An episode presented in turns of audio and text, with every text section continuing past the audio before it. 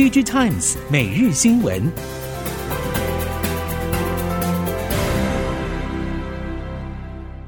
听众朋友们好，欢迎收听 DigiTimes 每日新闻，我是翁方月，现在为您提供今天的科技产业新闻重点。首先带您关心。消费性所需商规晶片近期大受环境震荡和景气疑虑等拉货力道缩减，相反的，车用晶片需求仍然面对供不应求的现况。供应链指出，以目前车用晶片高比例都是以国际 IDM 厂供应来看，旧产能多数与车厂签约捆绑，新产能则需要等取得国际车规认证才可以供应，预估最快等明年底。而这期间最能使力因应车规短缺，仍然是部分晶圆代工厂的潜在车规产能。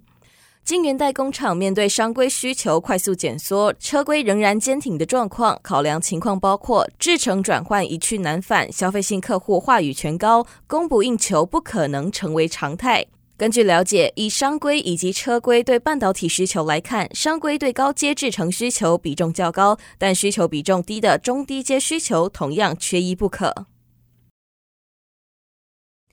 随着电动车取代燃油车的发展已经成为全球趋势，而且进展的速度也越来越快，让台湾业者更积极的想要趁机切入过往未能接触的汽车产业供应链中。供应链业者认为，台湾业者想要切入海外市场，除了单纯从事 ECU 或其他零组件供应之外，面对全球汽车产业电动化的市场商机，多数业者的共识是需要透过聚众的方式，先从事软硬体的整合，再以平台整车。车甚至完整营运架构的方式对外进行输出，随着环境弹性化改变彼此的竞合关系，才有机会能在竞争激烈的市场中站稳脚步。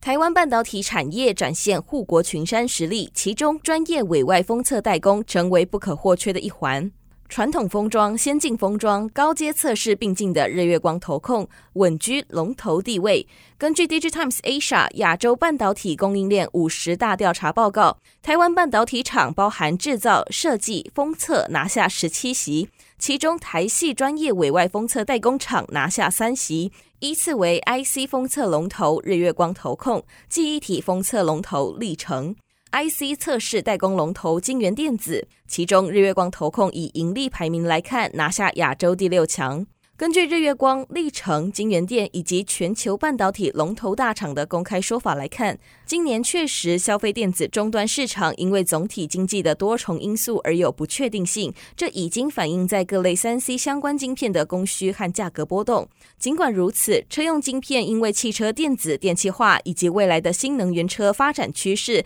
像是车用微控制器、行车电脑晶片、车用功率半导体等，仍然是近期供不应求的 IC 品项。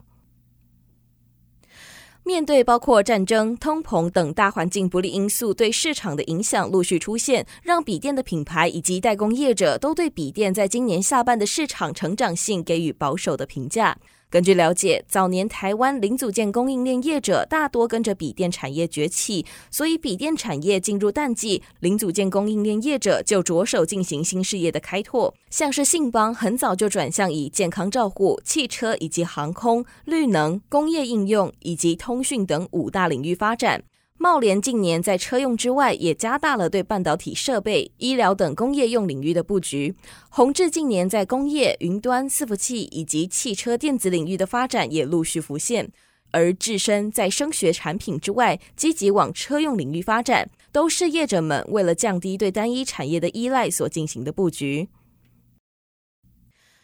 国家通讯传播委员会 NCC 召开委员会议，讨论《行动宽频专用电信网络设置使用管理办法》草案。NCC 副主委暨发言人翁博宗会后转述，由于 NCC 委员对于资安维护计划到底应该要备查还是审查有不同的意见，为了更周延起见，决定择期继续讨论。这项五 G 专网专频的管理规则原本去年底会拍板，之后延到今年第一季，如今今年第二季已经结束，NCC 还是无法公告这项草案。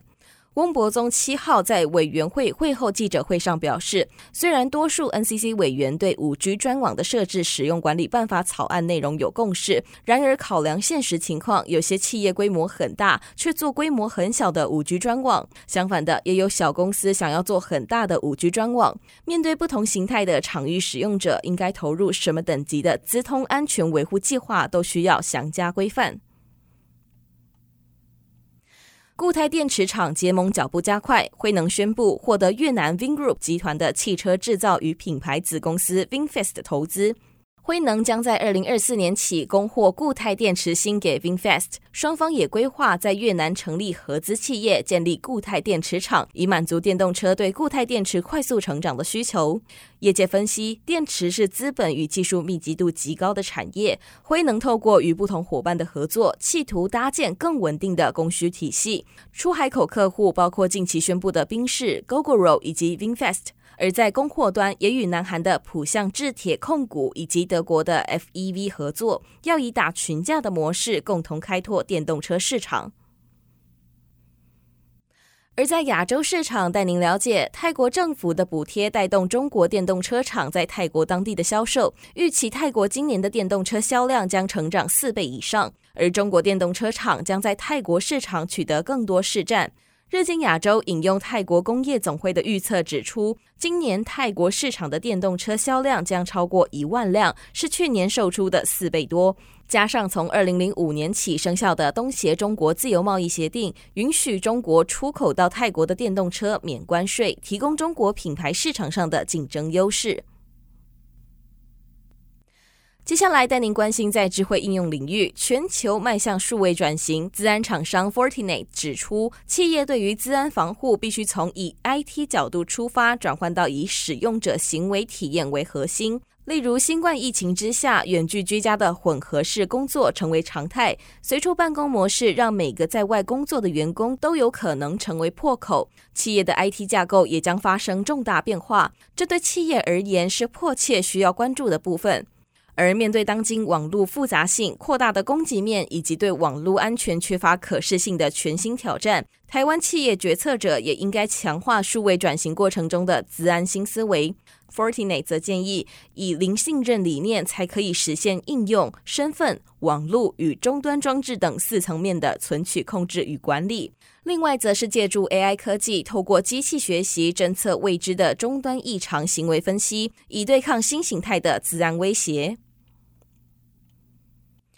健保署署长李伯章六号出席台湾数位健康产业发展协会举办的线上研讨会，表示，健保资料可以提升学术量能，也能促进医疗 AI 发展。不过，人权和隐私权是健保资料二次运用的挑战。健保资料在提供之前，需要先做二次加密和去识别化，才能开放。事实上，资料再做价值对病人有利。例如，中央健康保险署的健康存折软体开发套件就可以提供给业者利用，而这些资料有助于实现以实证为基础的医疗给付。为了让健康存折有更广泛的运用，健保署开发健康存折软体开发套件，可以让第三方，也就是各医疗院所的 App 借接健康存折，在使用者授权同意之下，可以自行选取健康存折内特定期间的个人就医、用药以及检验结果等资料，下载并提供给第三方 App 使用，让民众惯用的 App 协助进行健康管理。